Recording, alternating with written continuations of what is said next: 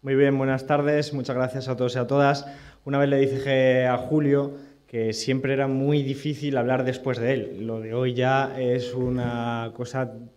difícil de verdad. Creo que mm, hay que dar las gracias a todos los que estáis aquí, hay que dar las gracias a todos los que están siguiéndonos ahora mismo en la asamblea por, por streaming, por lo que vemos en la pantalla detrás. Y hay que dar las gracias a todas las personas que, bueno, pues de una u otra forma están interesadas en el seguimiento de esta asamblea porque les parece útil lo que estamos haciendo y el agradecimiento también, naturalmente, pues a UGT y a todas las facilidades que nos han dado para que podamos realizar esta asamblea en unas circunstancias como estas, unas circunstancias que no son las que eh, son más propicias para una asamblea, para los debates, para debates que son de naturaleza fraterna, debates que son sinceros, debates que se producen en la comunicación verbal, pero también en la comunicación no verbal, y fraternidades que se construyen en estas asambleas. Desgraciadamente no estamos en un escenario ideal, pero hemos podido sacar adelante una asamblea, yo creo que de la que podemos estar bastante satisfechos. Son más de 750 reuniones territoriales las que han tenido lugar a lo largo de los últimos meses, son más de 2.300 enmiendas las que se han presentado a los diferentes documentos y creo que, en definitiva, tenemos la capacidad de poder estar orgullosos de un trabajo militante que se ha desarrollado en los contextos que todos conocemos en mitad de una pandemia y que a pesar de haberse aplazado la Asamblea dos veces, finalmente hemos tenido que celebrarla en estas condiciones. También he de decir que estoy muy satisfecho, naturalmente, del resultado de las votaciones en relación al informe de gestión, que es lo que digamos, va a permitir en el día de hoy a los diferentes coordinadores eh, expresar su, su opinión sobre el balance de los últimos tiempos. Creo que es un apoyo muy importante de lo que hemos hecho en este tiempo y ha sido un tiempo verdaderamente difícil. No quisiera dejar de agradecer a toda la dirección, a la dirección saliente en este caso, todos sus esfuerzos, los esfuerzos que se han acometido eh, para que podamos estar hoy, en el día de hoy, eh, no solo física y presencialmente aquí, sino sobre todo como evolución política de nuestra organización. Porque hace cinco años estábamos con una izquierda unida en horas verdaderamente bajas, en horas que permitían a muchos analistas políticos que se las daban con grandes seguridades, decir que Izquierda Unida iba a desaparecer, que los nuevos tiempos iban a acabar con una organización que por entonces cumplía 30 años, hoy cumplimos más de 35, pero entonces esos analistas políticos, esos comentarios que, se, que construyen el imaginario público, difundían la idea de que Izquierda Unida ya no tenía razón de ser y que iba a desaparecer. Cinco años más tarde,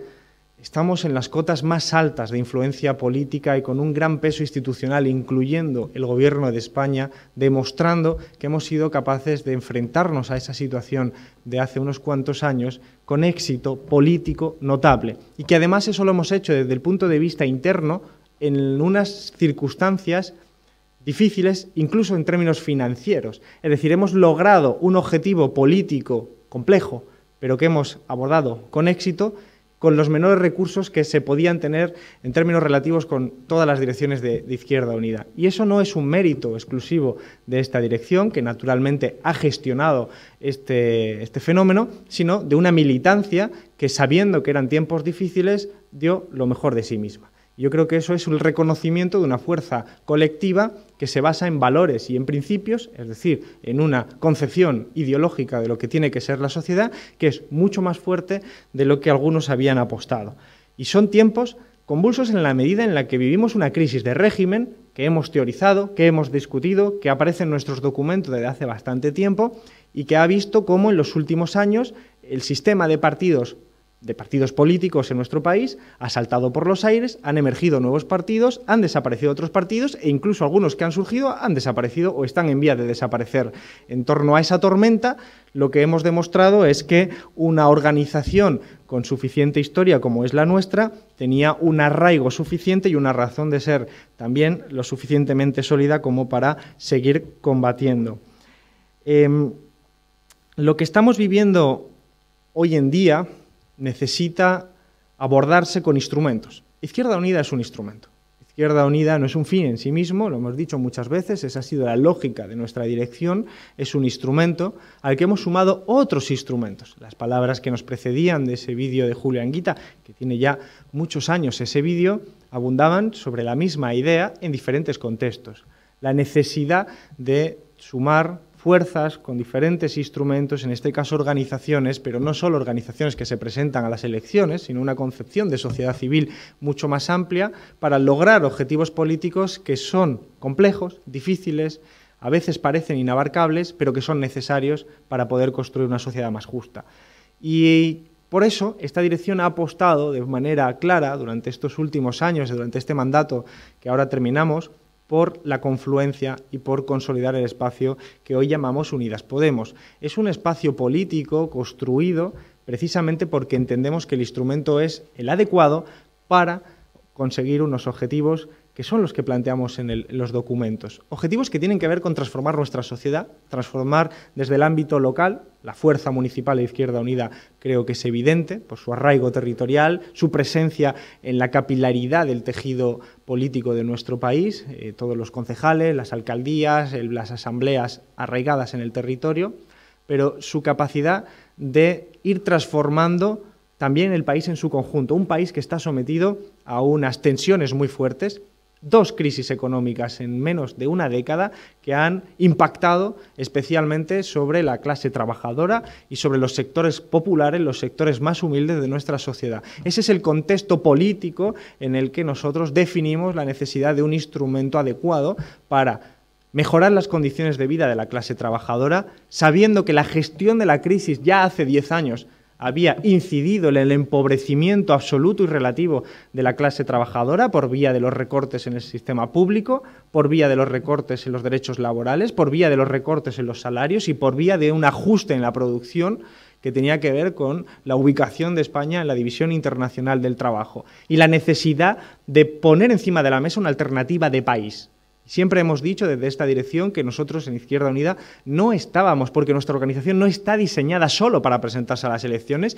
sino para poner encima de la mesa un modelo alternativo de país. Y eso implica, como bien sabe un gran chiano eh, como era precisamente Julio Anguita, una reforma moral, una reforma ideológica, una reforma de los valores y de los principios de la sociedad. Y lo que planteamos, lo que ponemos encima de la mesa es otra forma de gestionar y otra forma de entender la propia economía como uno de los principales vectores de la vida, junto con, naturalmente, sus dos prerequisitos, los cuidados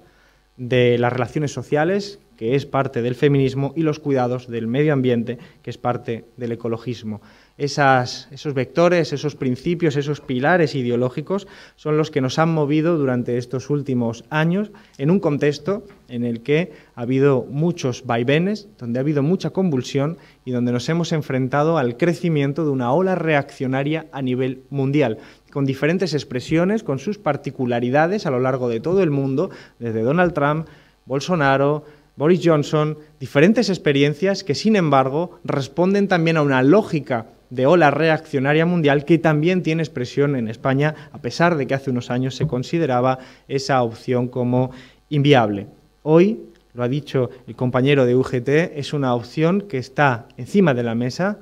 que da miedo, que da pavor, que da terror, porque supone no solo la restricción de las libertades civiles, sino que también supone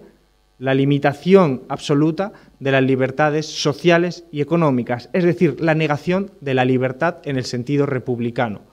Porque si no tenemos acceso a una vivienda, si no tenemos acceso a una sanidad pública, si no tenemos acceso a las pensiones dignas, si no tenemos acceso a los salarios públicos, no hay libertad que pueda existir. Y eso es lo que precisamente hace un programa y un ideario neoliberal como el del Partido Popular y el de Vox. Las derechas que lo que hacen no es solo encubrirse bajo una bandera o unos principios reaccionarios sobre el ámbito civil, sino también tener en marcha un programa ideológico de transformación reaccionaria en el ámbito de los derechos sociales y laborales. Frente a eso es a lo que nosotros oponemos un modelo de país solidario, fraterno, justo que sintetizamos con la idea de la República. La República no solo como elección de jefatura del Estado, permitidme incluso diría que eso es casi un accidente que pudiera ocurrir,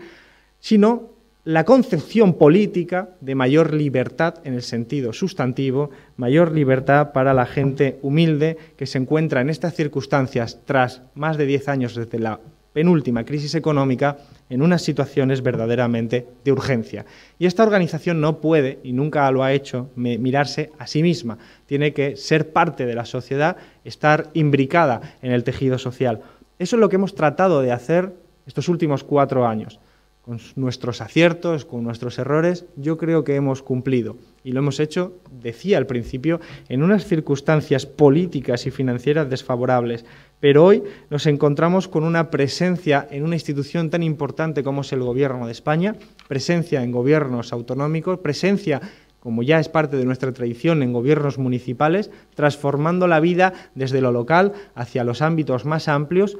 y diciendo claramente que existe una alternativa al modelo neoliberal. Trabajamos por la unidad porque entendemos que tenemos ahí fuera compañeros y aliados con los que debemos trabajar conjuntamente en el plano electoral, en el plano social y en muchos otros planos, como por supuesto el plano laboral. Estas líneas de trabajo son, yo creo,